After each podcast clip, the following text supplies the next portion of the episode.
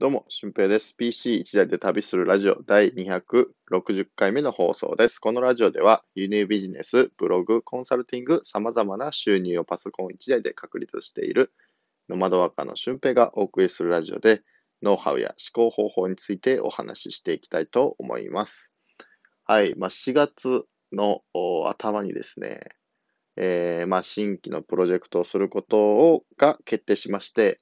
えー、まあ、まず京都のゲストハウスね、京都舞州さんっていうところで、えー、第一のイベントを開催して、その後は山梨県かなっていうふうな感じで今、組み立ててます。本当に京都の保津川下りとか、えー、トロッコ列車、あと、京野菜っていうのがね、京都で取れ、京都じゃないわ、亀岡市でね、取れてるみたいなんで、その亀岡市に行って、京野菜を取って、そのまま割烹クッキングっていう風な感じで、あの、日程を組んでね、すごい自分が旅行代理店になったような気持ちで、えー、こういうふうな企画っていうのを考えることができて、楽しいかなっていう感じですよね。まあ、これがパッケージ化できたらね、あのー、結構こう、時期、季節によってこれってできると思うんで、まあ、すごくいい取り組みだなと思ってます。正直、そのね、今、非常事態宣言が出てますが、あのー、まあ、どの、こう、観光とか、えー、産業の方に聞いても、やっぱり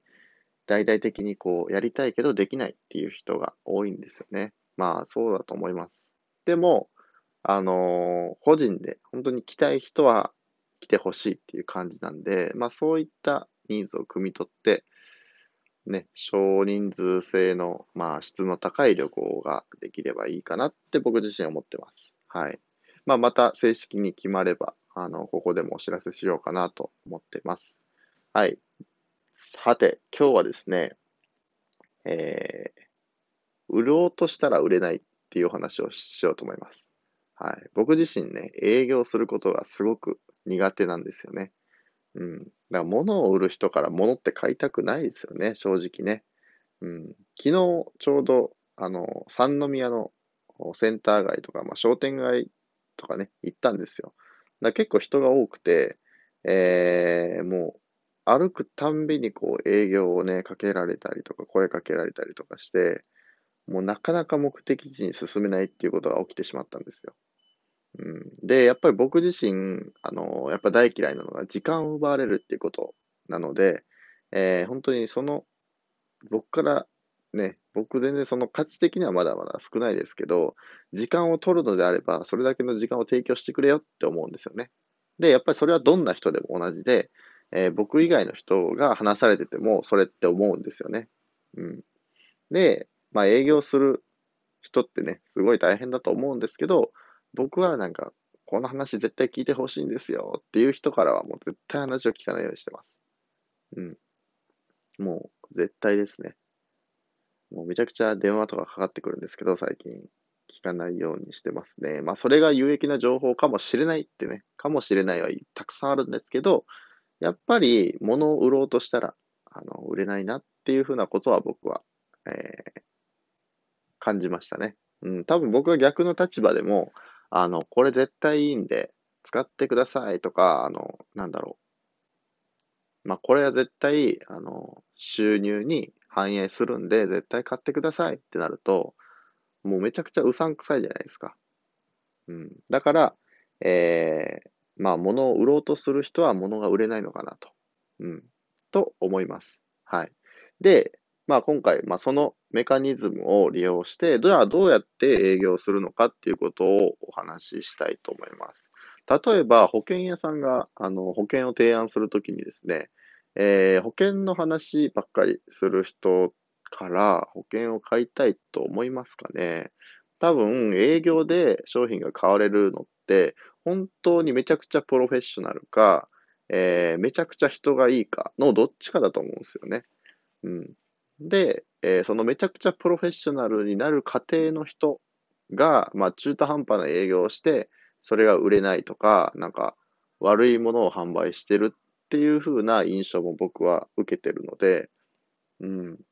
だから営業を買う、営業の人から物を買うとしたら、この2つのどっちかかなと思うんですよ。で、僕がやっぱり推したいのは人柄の方なんですよね。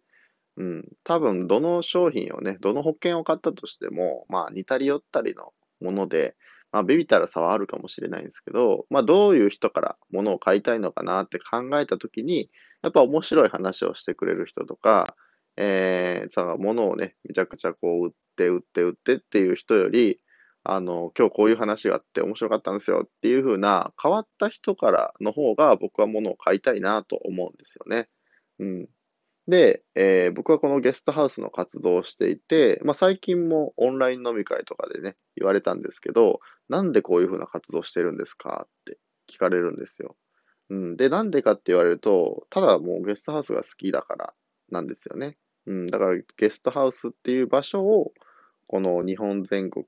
まあ、10%ぐらいの人しかね、まだ泊まったことがないと言われているので、まあ、それが15%、20%にでもなればいいんじゃないかなと思ってるのが僕の発信の、まあ、一番の理由なんですよね。うん。だから、そういうふうな、こう、自分がやってるぞっていうふうな発信をしてる人が、まあ、SNS とか、インスタとかもそうですよね。自分の生活、リア充みたいな感じの人が、あの、目につくというか、綺麗な写真とか、高価なものとか、あの、なんだろう、綺麗な景色、美味しいご飯とかね。まあそういうふうなものが多分多いと思うんですけど、まあそうじゃなくて、えー、ここのゲストハウスいいっすよっていうふうなこと、うん、こういうふうな面白そうっすね、みたいな。僕も行ってみたいです、みたいな投稿って多分あんまりなかったんですよね。うん。なんか、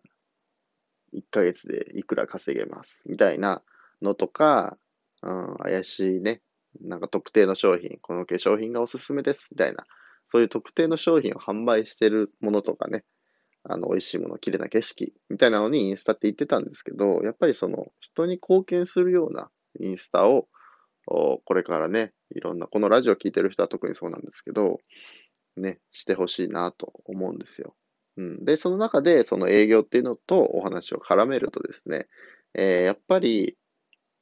あの、押し出さないことですよね。こういうふうなやってるので、もしよかったら来てください。みたいな。うん。ピンと来たら来てください。っていうことなんですよ。僕結構このピンと来たら来てください。っていうかね、ピンと来たら、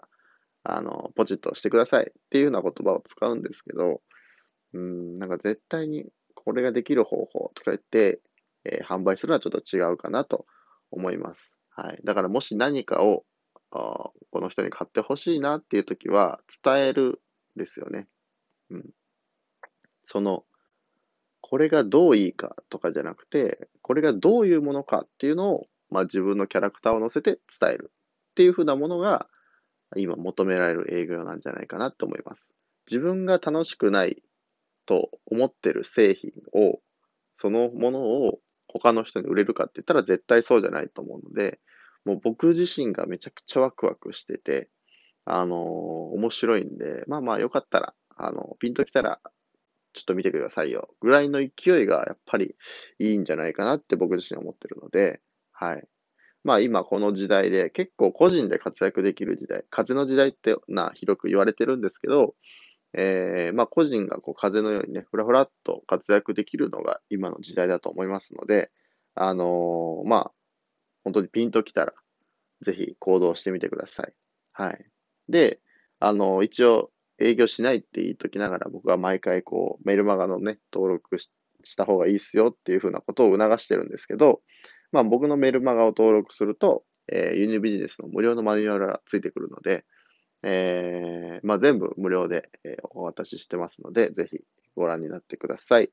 まあ結局営業するんかいって話なんですけどね。はい。あと、あの、よかったらチャンネルのフォローよろしくお願いいたします。まあめっちゃ営業してますけど。はい。で、合わせて聞きたいなんですけど、えー、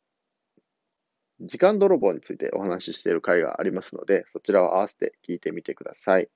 はい。まあこういうふうなね、ちょろっと、あの、本当に無料なんで、